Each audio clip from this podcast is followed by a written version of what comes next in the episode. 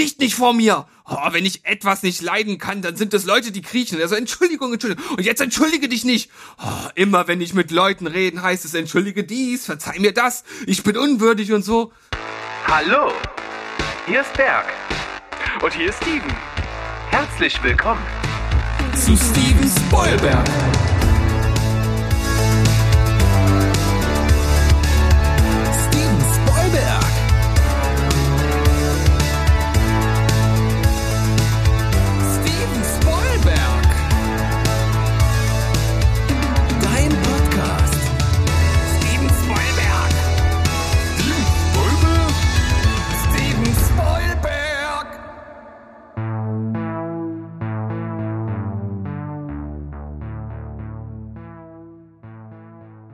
Welt! Hallo ihr lieben Menschen da draußen, hier ist wieder Steven Spoilberg, euer liebster Film- und Serienpodcast natürlich aus der geilsten Stadt der Welt, aus Leipzig. Und äh, ihr wisst ja, wenn ihr uns schon na, über die letzten Monate und auch ja tatsächlich schon Jahre gehört habt, wir sind ein bisschen wie Ying und Yang, wie Himmel und Hölle, wie Gott und Teufel. Das hast du sehr, sehr schön gesagt, lieber Steven. Ich begrüße dich an der Stelle. Und das werden wir uns heute auf die Fahne hier schreiben. Die Gegensätze. Ich bin ja, wie du immer schön sagst, die dunkle Seite und beschäftige mich daher heute mit der Hölle, mit den Teufeln. Und da du ja der wirklich äh, der Part von uns beiden bist, der so einen Heiligenschein auf dem Kopf hat, bist du natürlich zuständig für Engel und, und Gott.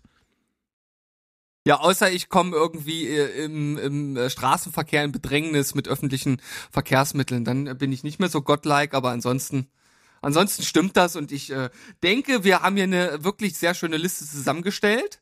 Also vermute ich jetzt einfach mal, ich, ich mutmaße, weil äh, es kann ja nie anders sein eigentlich ich hatte auf jeden Fall riesengroßen Spaß, denn ein Film, den ich letztens schauen musste, hat mich dazu veranlasst, mal so ein bisschen darüber nachzudenken, was es denn für coole Darstellung der Figur des Teufels oder alles, was in diese Richtung so geht, in Filmen so gibt. Und da gibt es tatsächlich einige Vertreter, die ich sehr, sehr äh, außergewöhnlich finde und äh, die auch alle so ein bisschen unterschiedliche Herangehensweise haben. Und da dachte ich mir, eine Liste wäre wunderschön. Auf der anderen Seite muss man aber dazu sagen, es ist, es wäre schwer gewesen, zehn davon zu finden. Also ich mhm. finde, ich finde so fünf, sechs, sieben finde ich und dann hört's aber langsam auf mit so außergewöhnlichen Teufel-Performances. Zumindest in dem Kosmos der Filme, die ich so geschaut habe. Bei dir wird's wahrscheinlich ähnlich sein. Und deswegen haben wir das Ganze zu so einem schönen Balanceakt ausgebaut. Und ich bin dann mal gespannt, was von dir da so kommt im Bereich von allem, was so Engel, Gott und der Himmel so hergibt. Ja, ich bin auch gespannt, was du rausgesucht hast auf deiner Seite. Ich habe mir natürlich äh, zu beiden Seiten auch Gedanken gemacht und kann dementsprechend dann auch auffüllen zum Schluss. Und ich denke, du hast vielleicht auch noch die ein oder andere Gott-Performance dabei, äh, so dass wir dann eine runde Liste zum Schluss haben. Genau, so gehen wir ran. Also heute die 10 Nummer 48 Himmel und Hölle. Wir geben unser Bestes und da es ja Himmel und Hölle und nicht Hölle und Himmel heißt, würde ich mal sagen, du beginnst mit deinem Platz Nummer 5. Dann machen wir das so. Ich finde, das ist auch eine sehr, sehr gute Begründung. Und äh, deshalb starte ich hier mal mit äh, Platz Nummer 5 ich muss vorwegschieben, ich hatte auch ein bisschen Probleme, äh, überhaupt jetzt hier so fünf so richtig zusammenzubekommen. Ähm, einige von den Sachen, die ich jetzt hier auch nenne, habe ich schon länger nicht gesehen. Das heißt, ich kann auch nicht mehr so richtig in die Tiefe gehen, beziehungsweise jetzt gerade äh, der fünfte Platz ist ein bisschen besonders, weil das eine Serie ist, von der ich tatsächlich nur eine Folge gesehen hatte und dann war die leider nicht mehr zur Verfügung. Ähm, aber ich fand alleine die Idee Gott mit diesem Schauspieler zu besetzen und auch schon seine Performance in dieser ersten Folge so gut, dass er sich den fünften Platz äh, verdient hat. Und zwar Steve Buscemi oder Buscemi für Miracle Workers. Hm. Als Gott, der einfach keinen Bock mehr auf alles hat, die Erde eigentlich zerstören will, um dann ein Restaurant aufzumachen. Also alleine das als Grundprämisse reicht doch schon aus für den Platz Nummer fünf, oder? Absolut. Und ich weiß ja nicht, ob es noch eine bessere Besetzung gibt äh, als Steve Buscemi für Gott. Das ist ja vor allen Dingen mit ein, ein Gott, der keine Lust mehr hat. Ja, genau, das, genau das als Ausgangssituation macht es natürlich absolut perfekt für äh, Steve Buscemi, weil er wirklich diesen gelangweilten Typen, so ein eigentlich so ein Allerweltstyp, äh, super gut rüberbringt und auch diese absurde Prämisse, ne, dass er halt die die Welt oder die Erde erstmal zerstören muss, damit er sich halt irgendwie zurückziehen kann, um dann ein Restaurant aufzumachen, ist natürlich völlig Banane. Absolut. Und meine Frage, vielleicht weißt du es noch, hat Steve Buscemi in dieser Serie die äh, Santiago Ziesma als Synchronstimme? Bin mir nicht hundertprozentig sicher, also ich kann es nicht direkt abrufen, aber ich glaube ja. Das ist halt dann doppelt geil. Also Steve Buscemi ist einer der, sag ich mal, Schauspieler, die nicht immer dieselbe Synchronstimme haben, aber oft ist es halt Santiago Ziesmer und das feiere ich halt extrem hart ab. Ja, das ist schon ziemlich gut. Also wer Santiago äh, Ziesmer nicht kennt, Santiago, Santiago Ziesma, so rum, ne? Ja, Richtig, genau. ja. Nicht, nicht Santiago Ziesma. das ist äh, die Synchronstimme von SpongeBob. Genau. Äh, cooler Dude, sieht aus wie so ein cooler alter Opa, irgendwie so ein bisschen, äh, auch von der Körpergröße her eher klein gewachsen, äh, kommt ultra cool rüber und die Stimme, wenn du den Typen halt dazu siehst, ist halt echt krass. Und äh, es gibt sehr viele coole Rollen von Steve Buscemi, wo er diese äh, Stimme hat. Mir fällt immer sofort Armageddon ein. Das, äh, das ist auf jeden Fall unerreicht an, an, an Absurdität und auch die Figur, die er da spielt. Aber ich kann es mir auf jeden Fall in Miracle Workers absolut cool vorstellen. Hatte damals auch schon Interesse, als du davon erzählt hast. Finde auch die Idee super cool. Und es ist ja mit Daniel Radcliffe, oder? Ja. Ja, also das, äh, den mag ich auch sehr, sehr, sehr gerne. Der hat abseits von Harry Potter so viele tolle, coole Sachen gemacht und auch witzige Sachen gemacht, dass ich mir das ultra gut vorstellen kann. Und ich meine, dass ich jetzt irgendwo mal gesehen habe, dass das doch irgendwo wieder verfügbar war. Äh, Ich kann ja auch mal schauen. Nee, ist nicht. Mindest laut. Nicht. Ach, ehrlich nicht. Hm. Ich hatte irgendwie so im Hinterkopf, dass ich das doch vor kurzem mal gesehen habe. Aber ähm, mal sehen. Mal, wo, wo, Ich, ja. ich finde halt auch diese Idee, äh, die halt letzten Endes noch so als als Grundlage dahinter äh, steckt, halt total cool, dass halt äh, der Himmel halt äh, so wie so eine Firma aufgebaut ist. Heaven Inc. heißt die halt und es gibt dann da halt so Büroräume, die für die unterschiedlichsten Bereiche zuständig sind und Daniel Radcliffe ist halt so ein so ein Typ, so ein gelangweilter Typ und äh, er möchte halt die Erde retten, indem er als Aufgabe äh, bekommt von Gott, dass er zwei Personen finden muss, die sich ähm, von vollem Herzen ineinander verlieben. Das ist die Prämisse. Romantisch wird's auch noch. Was will man denn mehr? Sehr, sehr gut. Was ich will, ist dein fünfter Platz. Ja, und der ist thematisch ja so geil passend, ohne dass wir es abgesprochen haben, denn du redest davon, dass äh, ja der Himmel eine Firma ist und auch die Hölle kann eine Firma sein. Und wenn der Teufel als ein Buchhalter inszeniert ist, der im Prinzip genau von jedem Menschen weiß, wann er denn das Zeitliche segnen wird und das auch in jedem Moment abrufen kann, dann ist das ultra krass. Und wenn der auch noch so geil besetzt ist, wie in dem Film Drive Angry mit dem großartigen William Fichtner, dann haben wir einen perfekten Teufel. Drive Angry, schöner Nick Cage-Streifen hier. Ja, äh, er steht tatsächlich auch für das Schaffen von Nic Nicolas Cage seit mehreren Jahren irgendwie. Also schon mm, oft over the top, wo Nicolas Cage richtig den Nicolas Cage rausholen kann, wo er einfach mal äh, alle Viere gerade sein lassen kann und einfach sich den Arsch wegspielt. Ebenso auch hier äh, ein Film, der durchaus nicht ernst zu nehmen ist. Ich könnte dir nicht mal die Story so richtig zusammenfassen. Auf jeden Fall taucht aber William Fichtner auf als The Accountant, wie er in dem Film nur genannt wird, ähm, und hat paar richtig geile Badass-Momente, so richtig klischeemäßig, wie man das kennt. Das ist irgendwie eine übelst abgefahrene Situation und er kommt ganz cool und gelassen im Anzug dahergelaufen, so richtig spießig zugeknüpft und haut ein paar coole Sprüche raus und macht krasse Sachen, auch im Verlauf des Films, wie er mit so einem Tanklaster irgendwie da so durch, durch so eine riesen Polizeiblockade durchhämmert und was es da nicht alles gibt. Und dann noch solche coolen Sprüche wie, äh, ist gerade ein Unfall und da sind so zwei Typen und der eine meint, ah, du hast mich fast umgebracht und er so nicht mal ansatzweise. und äh, dann äh, vor diesen zwei Typen steht und er meint, ja, dich sehe ich in, äh, im Alter von 73 Jahren und dann dreht er sich zu dem anderen um und dich in drei Monaten. Das ist schon ganz schön cool. William Fichtner sowieso Hammertyp, absolut unterschätzt. Sollte man sich Ja. oft reinziehen und als Teufel absolut genial in Drive Angry. Ich muss gestehen, ich habe den Film zwar gesehen und hatte gar nicht mehr vor Augen, dass er den Teufel dort gespielt hat. Ähm, jetzt, wo du sagst, kann ich es mir wieder vor Augen rufen und ich bin natürlich auch absolut Team Fichtner. Ich finde den Typen auch mega geil. Mag im Grunde genommen alles, was er so gemacht hat, weil er wirklich so ein sehr, sehr markantes Gesicht und Äußeres hat und äh, oft für auch gute Rollen gecastet wird, die aber irgendwie manchmal auch untergehen. Das Ja. ist schade. Und äh, wieder die Parallele zu Armageddon. Ja, natürlich.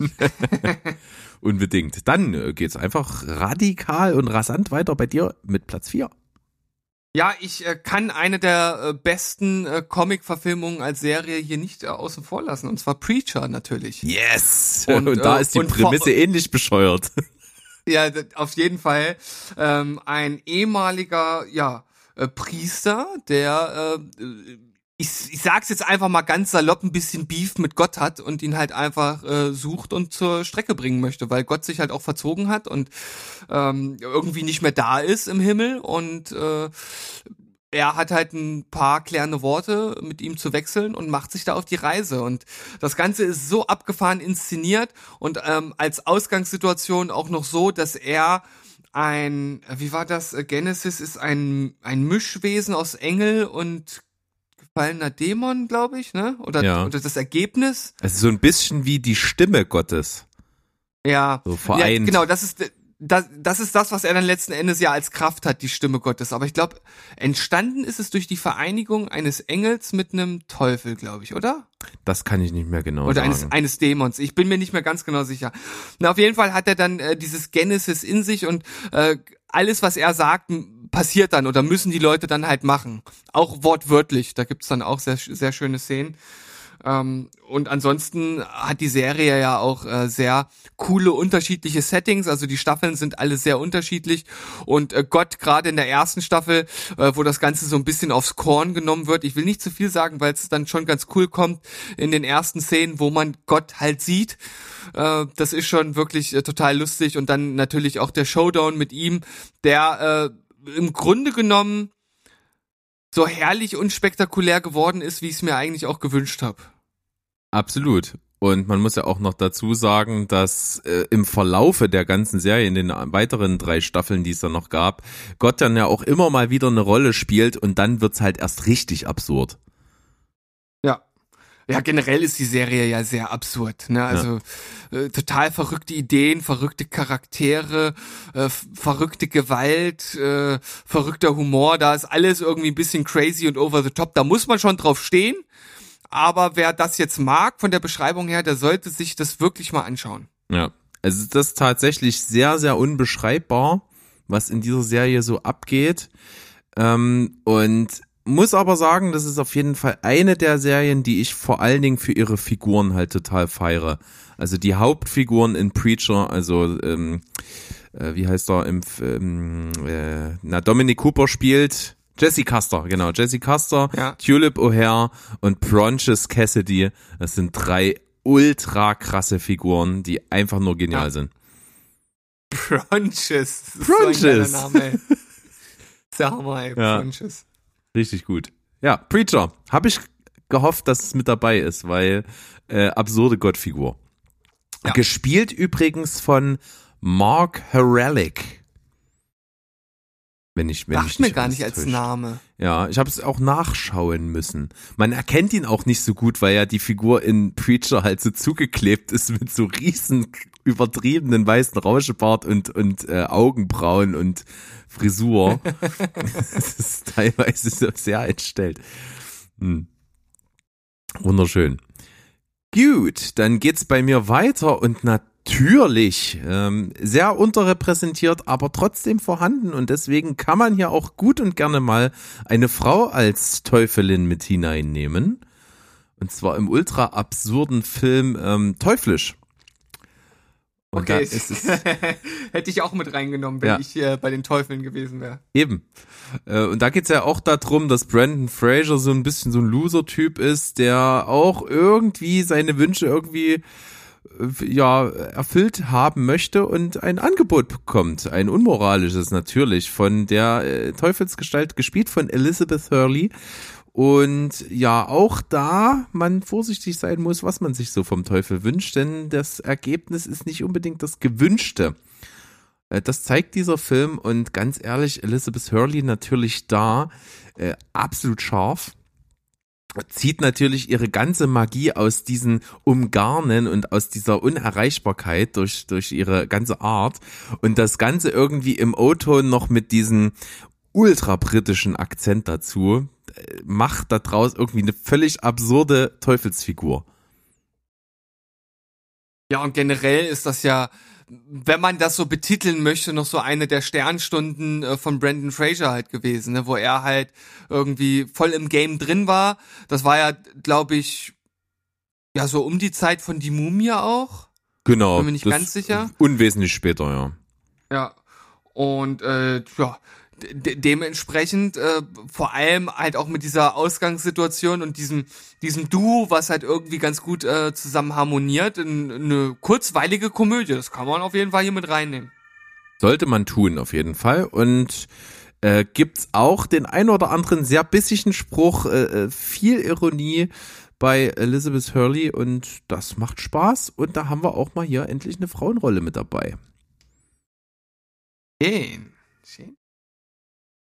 Wie geht's denn schon, da weiter bei dir schon auf Platz Nummer drei? Wird jetzt langsam echt hart, aber ich entscheide mich jetzt schon für äh, Dogma. Und ich habe ja vorhin schon äh, so ein bisschen ja vollmundig direkt zu dir gesagt, ja ist doch klar, dass der Film hier vorkommt. Und äh, du so, hä, wie, keine Ahnung, kann mich nicht mehr dran erinnern. Ich so, was, du kannst dich nicht daran erinnern, wer Gott in Dogma gespielt hat? Und da hast du gesagt, nee.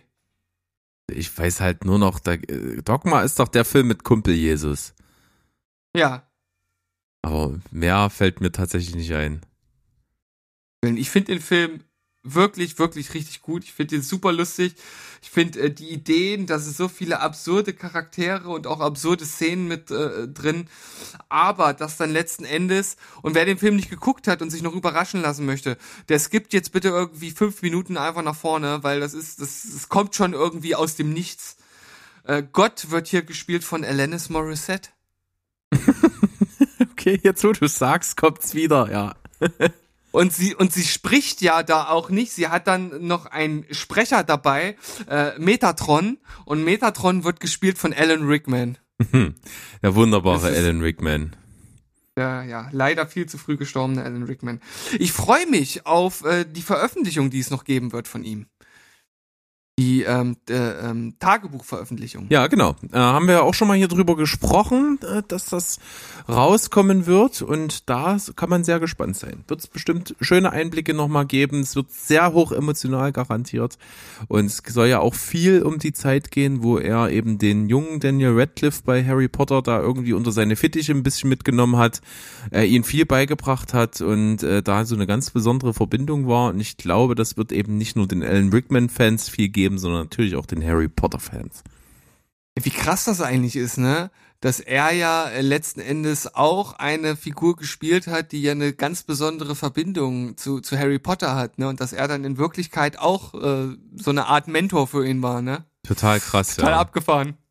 Äh, war aber ja anscheinend doch auch sehr viel so bei den verschiedenen Rollen in dem ganzen Harry Potter Universum, dass vor allen Dingen die Schauspieler und Schauspielerinnen, die diese Figuren verkörpert haben, über diese lange Zeit dieses Franchises ähm, natürlich auch äh, erwachsen geworden sind, viele von den Kinderdarstellern und noch dazu eben viele mit ihrer Figur sich sehr identifiziert haben und dann auch Charakterzüge angenommen haben. Das krasseste war ja natürlich auch zwischen den Dreiergespannen Harry, Ron und Hermine, die äh, in Wirklichkeit halt wirklich dem total entsprochen haben.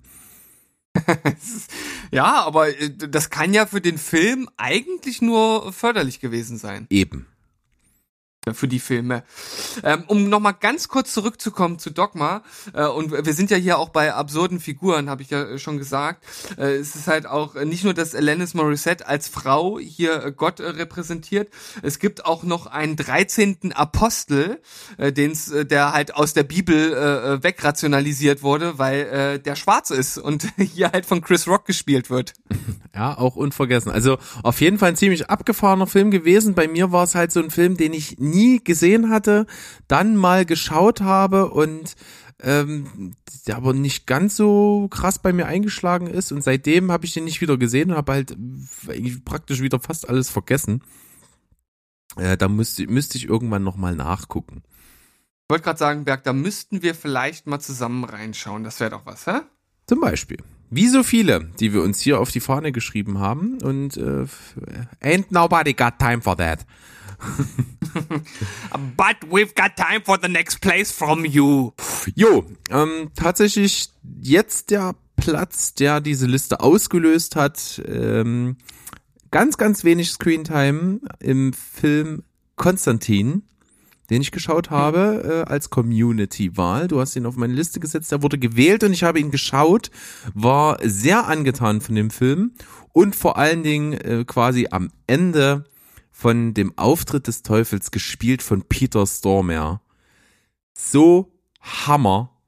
Also so, so Art bedrohlich, trotzdem auch so ein bisschen seltsam, so, so auch so leicht tuckig äh, und mit dieser physischen Erscheinung eines Peter Stormare, der irgendwie gefühlt zweieinhalb Meter groß ist.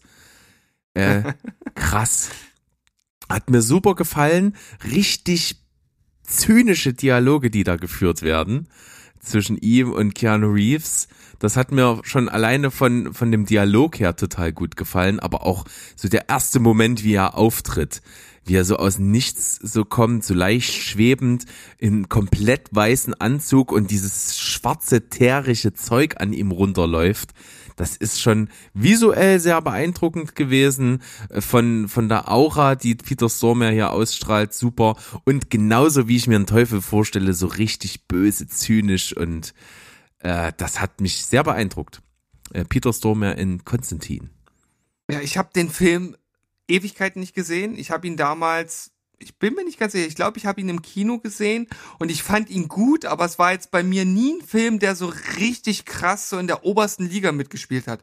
Ich weiß aber, dass der super, super viele Fans hat und ähm, da du den jetzt durch das Schauen auch nochmal, ja, also noch mehr in mein Gedächtnis zurückgebracht hast, äh, muss ich den eigentlich auch mir nochmal antun. Vor allem, wenn du jetzt das Ganze mit Peter Stormare als Szene hier nochmal so auf den Punkt bringst äh, habe ich da super Bock zu und ich weiß halt nur noch, dass das halt auch zum Schluss so mit diesen, mit der Unterwelt halt ziemlich abgefahren wird, was da alles so abgeht. Ja. Das weiß ich halt noch. Und man muss sagen, der Film ist sehr besonders, wenn man so auf Comic-Verfilmungen schaut, weil das ist halt kein besonders schnell erzählter Film. Es ist auch kein besonders actionreicher Film, sondern der ist eigentlich sehr weird.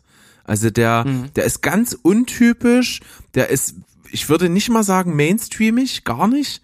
Der hat eine ganz eigene Erzählstruktur, der hat auch wirklich äh, ernste Themen, die er behandelt, also gerade so diese, dieses Thema Schuld und äh, und, und, und, und auch Exorzismus und wer so welche Lebenslast auf sich erlegt und so. Das ist irgendwie schon recht düster, äh, hat aber trotzdem so eine gewisse Leichtigkeit und was man echt hervorheben muss.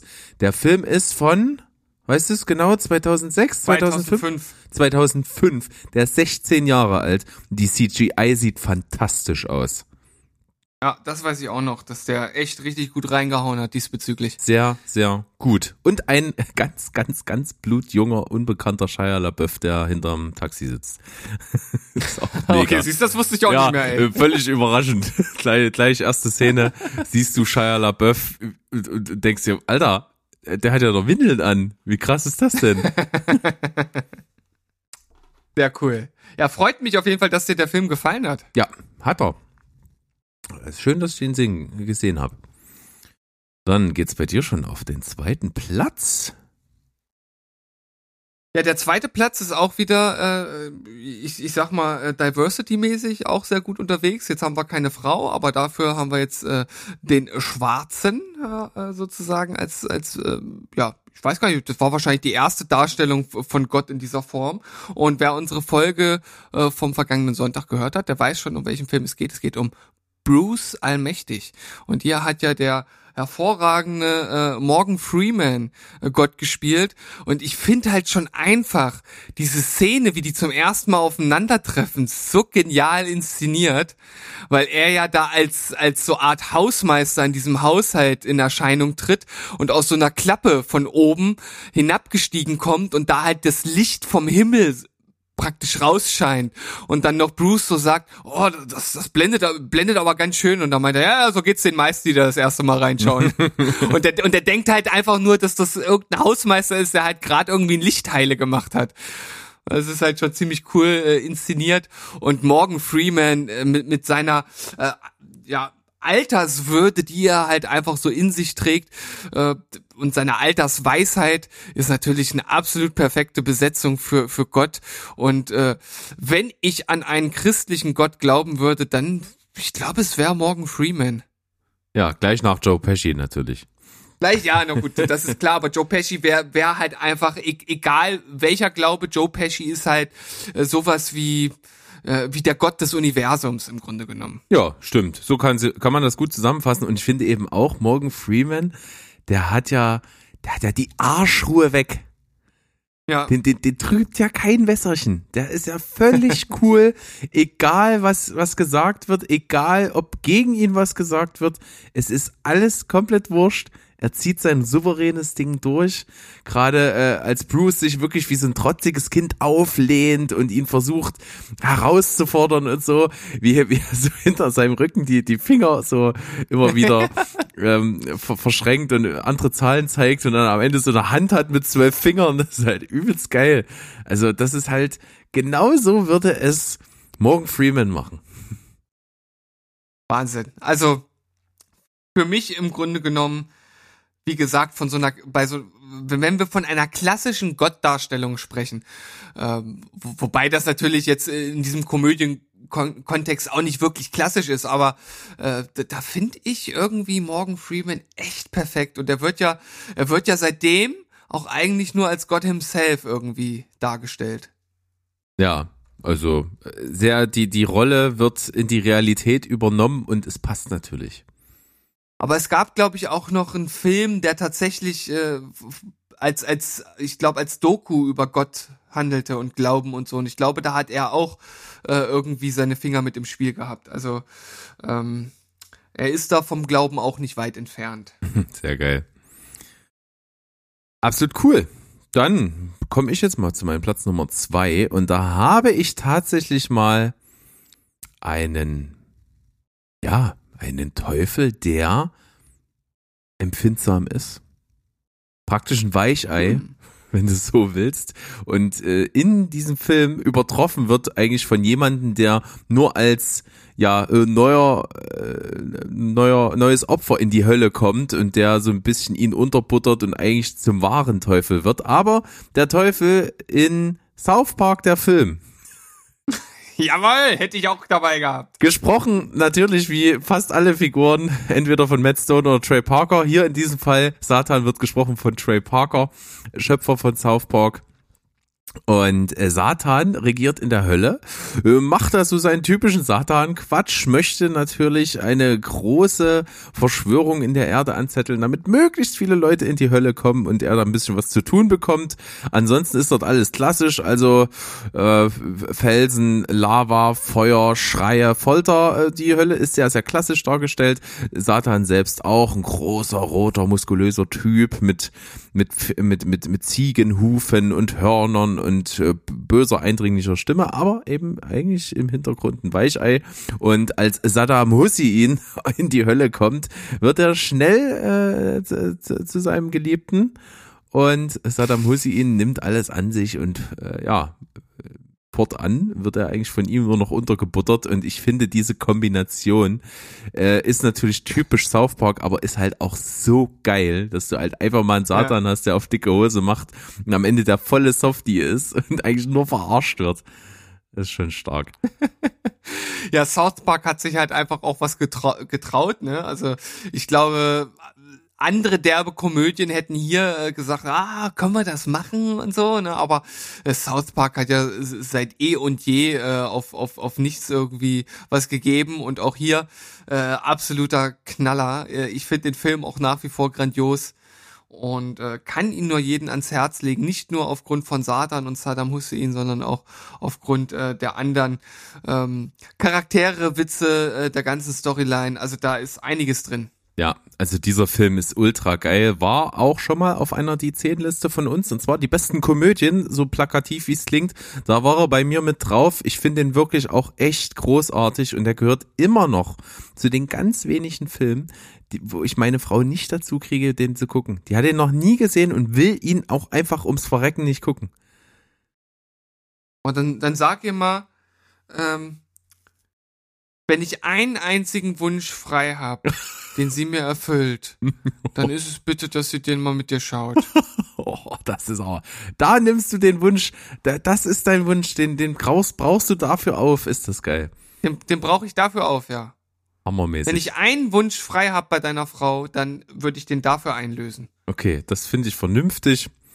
Äh, und werde ihr das auf jeden Fall mitteilen und dann schauen wir mal, ob das klappt. South Park, der Film, auf jeden Fall richtig geil und wer mal einen sensiblen, einfühlsamen Satan sehen möchte, der nur vordergründig auf dicke Hose macht, der ist da natürlich absolut gut beraten. Und ja, das eigentliche Evil Mastermind ist ja dann, wie der erwähnte Saddam Hussein. Sehr, sehr schön. Freue mich, dass du den Film mit drinne hattest und ähm, ich glaube, dass du nicht wissen kannst, welchen Film ich jetzt auf Platz eins gelistet habe. Offensichtlich nicht. Also ich habe gar nichts im Kopf. Wenn, dann wäre es tatsächlich Morgan Freeman gewesen, wo ich gedacht hätte, sowas muss weit oben sein. Aber du wirst mich jetzt belehren und ich bin gespannt, was dein Platz Nummer eins ist. Es ist tatsächlich nur eine sehr, sehr kurze Szene in dem Film aber ich finde die so genial und ich kann mich halt auch immer wieder wegwerfen, wenn ich mir die anschaue. Und zwar die Ritter der Kokosnuss. da gibt es natürlich die Szene, in dem sie von Gott persönlich den Auftrag bekommen, den Heiligen Gral zu suchen. Und ich habe mir die Szene vorhin nochmal angeguckt und ich, ich möchte jetzt äh, ja im Grunde genommen äh, den, den ganzen Di Dialog einmal ganz kurz äh, äh wiedergeben. Also ihr müsst euch folgendes vorstellen. Ähm, der Film ist ja, ich weiß gar nicht, Ende Ende 70, Anfang 80, bin mir gerade gar nicht ganz genau äh, sicher. 75 kam raus. 75 tatsächlich, ja. Also äh, dementsprechend äh, ne, bildtechnisch schon etwas angestaubt und ähm, ich sag mal tricktechnisch, ja, ähnlich alt, vielleicht sogar in diesem Fall noch etwas älter, denn Gott war tatsächlich nur, äh, ja, wie soll ich das sagen? Äh, animiert kann man es nicht nennen. Das war eigentlich nur ein gezeichneter Gott, wo sich der Mund bewegt hat. Also im Grunde genommen so ähnlich wie, wie South Park in schlecht. ja? Und der so dann halt absurd. einfach so aus so einer, der, der einfach oben aus so einer Wolke rausguckt, hat so richtig herrschaftlich riesig. Und du siehst noch so an den Seiten, wie seine Finger so über die Wolken äh, greifen, sozusagen, dass er sich da, dass er die Wolke so runtergeschoben hat, um jetzt mal was zu sagen. Und dann sagt er so, Artus, Artus, König der Briten. Und dann fängt Artus halt an zu kriechen und sich halt äh, äh, hinzuwerfen. Kriecht nicht vor mir! Oh, wenn ich etwas nicht leiden kann, dann sind es Leute, die kriechen. Also Entschuldigung, Entschuldigung. Und jetzt entschuldige dich nicht. Oh, immer wenn ich mit Leuten reden, heißt es entschuldige dies, verzeih mir das, ich bin unwürdig und so. Oh, was machst du denn jetzt? Ich wende meine Augen ab, oh Herr. Lass das! Oh, das ist genauso wie diese elenden Psalmen, die sind so deprimierend. Also lass den Unsinn. Ja, Herr. Okay. Artus, König der Briten, ihr sollt eine Aufgabe bekommen, die euch zum Vorbild macht in diesen finsteren Zeiten. Oh, das ist eine gute Idee. Natürlich ist es eine gute Idee. Die ist ja auch von mir. ja, also ein sehr burschikoser Gott, der hier Artus mal so richtig zurechtweist. Und äh, viel länger ist die Szene nicht. Sie kriegen nur noch ihren Auftrag, dass sie halt den Heiligen Gral suchen sollen und dann ist das vorbei. Ich kann das natürlich nur halb so gut intonieren, wie Aber das es war großartig. gemacht hat. Es war großartig, das muss ich dazu sagen. Das ist ja auch relativ am Anfang noch vom Film, ne? Ja, ja, klar, weil das, äh, weil das ja der, der, ja, ist ja die eigentliche Storyline, ist ja eigen, ja, ist ja nur, dass sie diesen Gral suchen müssen und äh, dementsprechend kommt es relativ früh, ja. Herrlich. Ähm, ja, Monty Python natürlich immer für sowas gut. Äh, für, für Blasphemie und Gotteslästerung ja auf jeden Fall. Das, das. Always look on the bright side of life. Schön im Kanon. Ja, aber kannst ja so schneiden, dass es perfekt übereinander ist. Oh, warte, dann mache ich mir jetzt hier einen Marker. Schreib hier hin. Pfeifen synchronisieren. Unsere Pfeifen synchronisieren, absolut. Sollten wir tun. Ähm, der Heilige Gral, der Auftrag ist erteilt und jetzt bleibt uns ja nur noch mal zu schauen, was bei mir der Platz eins ist. Und Ich, ich, soll ich raten? das darfst du. Darf ich? Dann äh, vermute ich Al Pacino aus im Auftrag des Teufels. Absolut.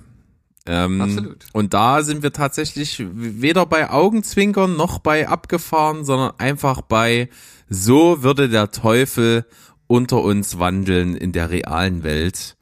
Es ist einfach das beeindruckendste, was Al Pacino für mich schauspielerisch abgeliefert hat. Und er hat viele supergeile Sachen gemacht, aber ich finde, alles, was er im, in Auftrag des Teufels macht, ist der absolute Wahnsinn.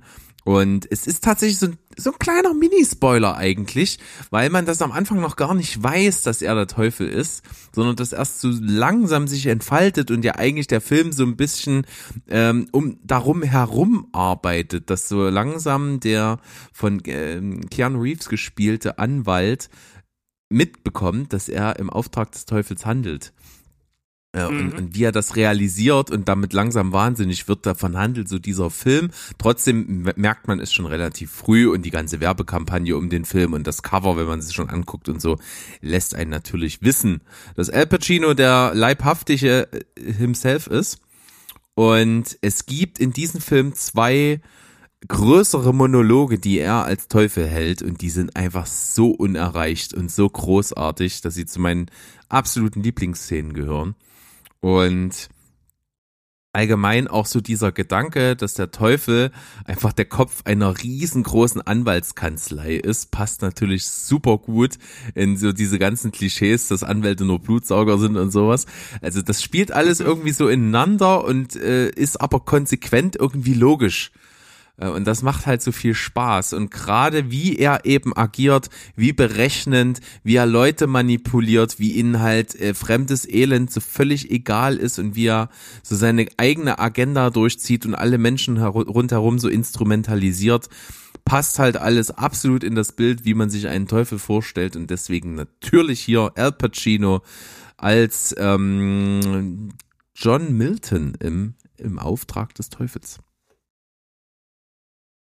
Ja, ich hab's ja schon so ein bisschen prophezeit. Ich weiß halt ja auch, dass du den Film äh, über alles liebst.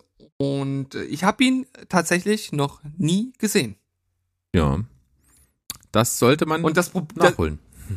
Ja, und das Problem ist, äh, seitdem ich weiß, dass du den so gut findest und äh, mir das im Grunde genommen nie so bewusst war, dass das äh, so ein krasses Ding ist. Äh, unser Kumpel, der Bunky, der findet es ja ähnlich. Ähm, Habe ich immer mal geschaut, ob es den irgendwo gibt zu schauen, aber gibt's halt leider nicht. Ja, ist ganz komisch. schade. Es, äh, also ich habe auch noch nie erlebt, dass der auf irgendeinem Streamingdienst mal online war. Ich weiß nicht mit welchen Rechten oder was auch immer das zusammenhängt, keine Ahnung. Aber wirklich so ein großartiger Film, tolles Drehbuch. Äh, Keanu Reeves wahrscheinlich in einer seiner Top 3 Rollen in diesem Film. Auch natürlich Al Pacino dabei, eine noch recht junge Charlize Theron mit dabei. Also 22 war sie da. 22. Ja, und äh, tatsächlich wird in diesem Film mit ihr nicht sehr zimperlich umgegangen. Hm. So viel kann man verraten. Aber es ist krass, ne? das ist der zweite äh, Film schon, in dem es Keanu Reeves mit dem Teufel zu tun bekommt. also wir haben heute hier große, große Parallelen zwischen allen Filmen, die wir hier so vorstellen. Das finde ich super, super gut und ich fand die Liste auch sehr, sehr gut. Und ja, be bevor du bevor du weitermachst, will ich nur noch mal kurz festhalten. Ähm, ich glaube, wir haben schon echt oft auch Filme hier besprochen mit Keanu Reeves und ich möchte jetzt noch mal äh, hier äh, auf Band festhalten, was der Typ eigentlich schon für geile Filme gedreht hat. Ja. Das ist echt Wahnsinn, was der eigentlich für eine Filmografie hat. Also äh, egal, ob das jetzt in jüngerer Zeit die John Wick Filme sind ob das äh, natürlich Matrix ist. Äh, jetzt kommt Matrix 4 ja auch noch mit ihm raus. Ob das äh, der Start seiner Karriere mit Bill und Ted Film war, wo es ja jetzt auch wieder schon einen neuen Film gab. Ob das im Auftrag des Teufels ist, Speed, äh, Konstantin. Also das ist teilweise wirklich Wahnsinn, wo er schon überall dabei war.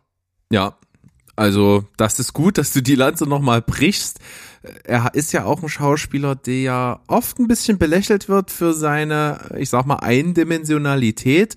Trotzdem gibt es viele, viele Rollen, und das hast du gerade schön aufgezählt, die bei ihm wie die Faust aufs Auge passen und deswegen halt völlig egal ist, ob er äh, nicht der ultra krasse Charakterschauspieler ist, der jede Rolle irgendwie mimt, sondern es muss halt einfach ja. passen und das ist bei ihm gegeben und ich glaube, er ist auch einfach ein Arbeitstier gerade was ja auch so physische Sachen angeht, äh, Stunts, äh, Kampfszenen und so, wenn man vor, vor, vordergründig halt auch an Matrix und sowas denkt. Also der hat halt schon immer viel dafür getan, dass seine Performance irgendwie immer richtig gut wird. Und soweit ich weiß, ist er halt auch so ein ziemlich äh, dufter Typ. Das kann ich All das, mir was vorstellen. ich so, was ich so von ihm gehört habe, äh, ist ja, hat ja auch äh, mal in einer Band gespielt. Also ich glaube, er spielt Gitarre. Ich bin mir jetzt nicht ganz sicher, aber ich glaube, Gitarre spielt er. Also da auf jeden Fall auch ganz cool unterwegs. Und äh, von den ganzen Filmen, die ich eben genannt habe, äh, darf ich natürlich noch gefährliche Brandung nicht vergessen. Das ist ganz wichtig. Absoluter Klassiker. Ähm, er hat gespielt in der 91 gegründeten Grunge-Band Dogstar, mit der er zwei ah, genau, Alben aufnahm. Und die Band spielte unter anderem als Vorgruppe von Bon Jovi. Ja, Cool, oder? Steile Karriere. Weißt du, da gehst, da, da gehst du schon zu Bon Jovi aufs Konzert und kriegst noch Keanu Reeves dazu. so sieht's aus. Das ist schon irgendwie cool, oder? Das ist wirklich cool. Also. Und wenn du mir, wenn du mir jetzt noch sagst, wo Keanu Reeves geboren ist, ohne dass du das nachschaust, dann bist du ein geiler Typ. Äh, ich hätte jetzt auf Australien getippt, aber ich habe keine Ahnung. Nee, äh, in Beirut. In Beirut? Guck mal an, aber dann schnell geflüchtet oder sowas, oder? Das kann ich dir jetzt ad hoc tatsächlich nicht sagen, das müsste ich erst nachschauen, aber das ist zumindest sein offizieller Geburtsort. Ja. Aber ich finde, man sieht ihm auch an, dass äh, halt äh, ethnisch noch irgendwas anderes mit drin ist. Ja. Er hat ja auch so einen äh, sehr speziellen Bartwuchs. Also so irgendwie so sehr, ja. so sehr punktuell, aber trotzdem da dicht.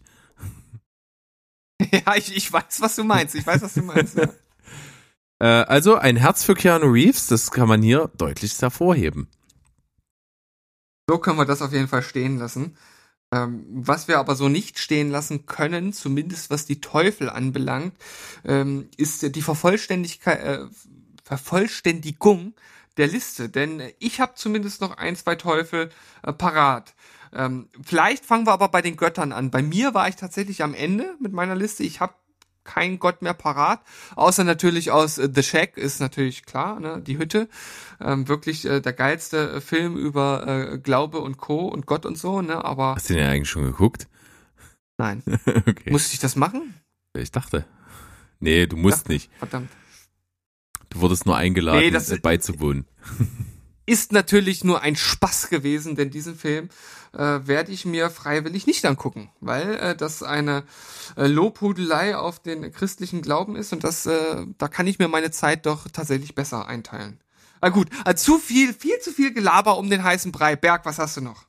Ich habe noch ähm, eine kleine Gottrolle, äh, Teufelsrolle, Entschuldigung, in Tenacious D, natürlich vom vom äh, bekannten Schlagzeuger der Band Nirvana, der natürlich jetzt mittlerweile viel bekannter ist noch mit seiner Band den Foo Fighters. Und zwar Dave Grohl spielt in Tenacious D den Teufel im großen Finale des Films. Der Kampf gegen den Teufel, das, das Rock-Off, der, was, was die beiden Protagonisten, äh, KG und, und, und, äh, und Jables davor retten soll, in die Hölle zu fahren.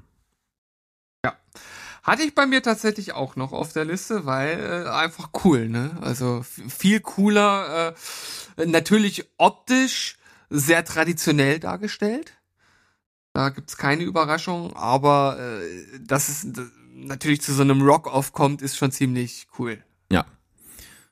Also schreiberisch natürlich absolut kulminierend in diesem Moment, wo sie dem Leibhaftigen gegenüberstehen. Und äh, wenn wir gerade dabei sind, den klischeebeladenen Teufeln noch Raum zu geben, dann können wir hier auch nochmal auf Preacher verweisen.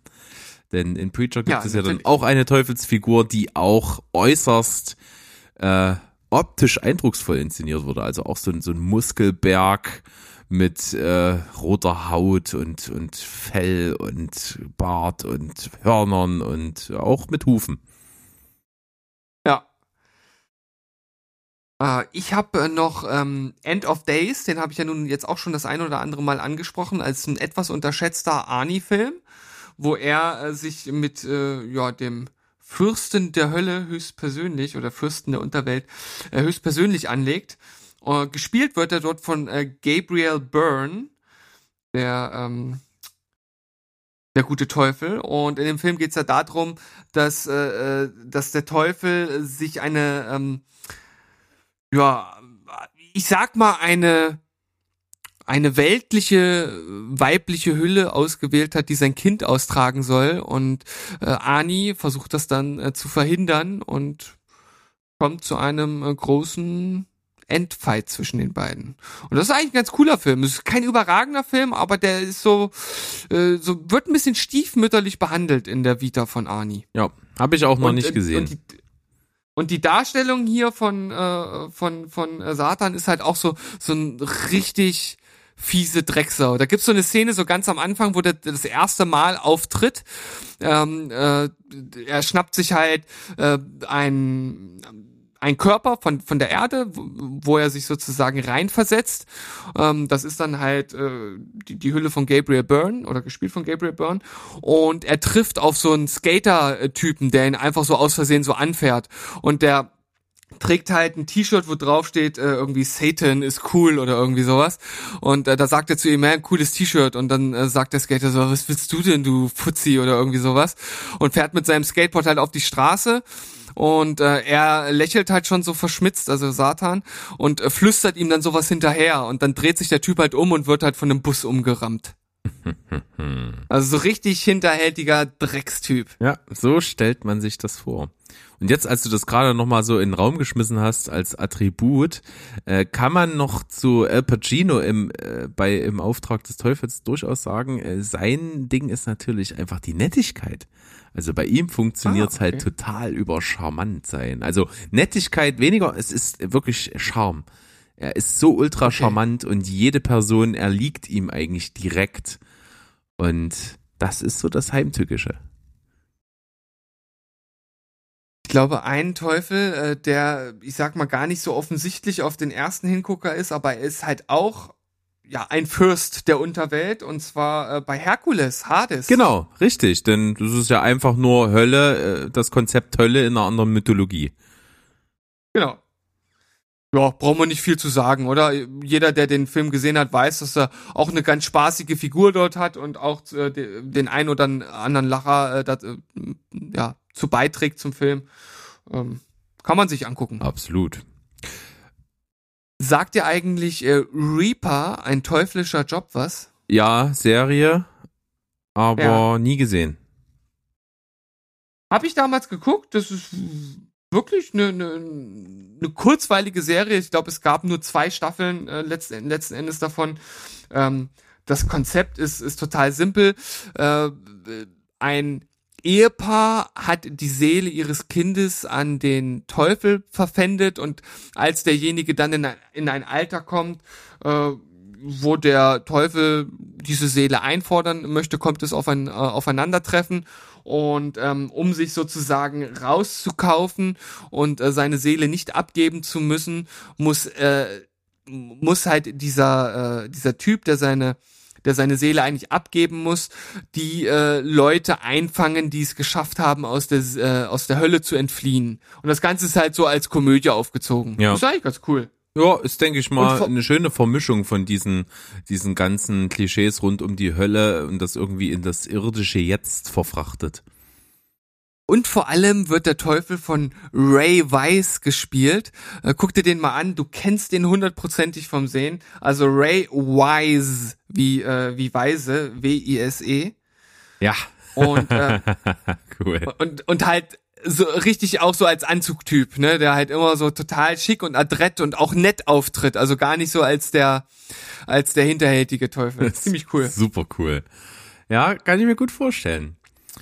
Dann habe ich noch ähm, nicht so richtig den Teufel, aber halt rein optisch ja sehr, sehr nah dran, äh, ist natürlich die Figur Hellboy einfach. Und Ja, natürlich ja, ja. klar. hervorragend gespielt von Ron Perlman, der einzig wahre Hellboy. Word, da kann ich äh, nicht viel mehr zu sagen, außer äh, das ist äh, so korrekt und äh, kann nicht anders sein. Ansonsten hätte ich noch einen etwas metamäßigen Teufel, denn das Ganze funktioniert so ein bisschen als als Parabel und zwar äh, in der Harry Potter Serie natürlich. Äh, Da gibt es am Ende die Geschichte der drei Brüder und in dieser Geschichte geht es um die Heiligtümer des Todes und in dieser Geschichte gibt es auch einen Gevatter Tod, der natürlich da am ehesten an einem Teufel da äh, ja ist. Und es gibt ja diese große Fantheorie, die zum Teil auch so indirekt, na nicht bestätigt wurde, sondern als gut befunden wurde, denn es war nie so angelegt von, äh, von J.K. Rowling, dass ja die äh, verschiedene Figuren der Harry Potter Geschichte Figuren dieser Parabel darstellen. Und da geht's ja darum, dass äh, Dumbledore der eigentliche Gevatter tot ist. Aha, okay. Genau, weil er ja die Heiligtümer alle mal gehalten hat und sozusagen alle ähm, kontrolliert und äh, quasi äh, überwacht, die diese Heiligtümer dann letzten Endes im Verlauf besitzen. Auf jeden Fall eine interessante Theorie und ich finde sowas immer spannend, wenn etwas Sinn ergibt oder ergeben kann, obwohl es gar nicht so gedacht war. Finde ich immer spannend. Ja. Und ich, also das äh, meine ich mal gelesen zu haben, dass äh, J.K. Rowling äh, gesagt hat, ich habe mir das nie so überlegt, aber es passt halt genau drauf. Cool, cool. Äh, Ich habe noch einen ähm, Teufel dabei und ja, jetzt muss ich sagen, ich habe den Film selbst leider noch nie gesehen.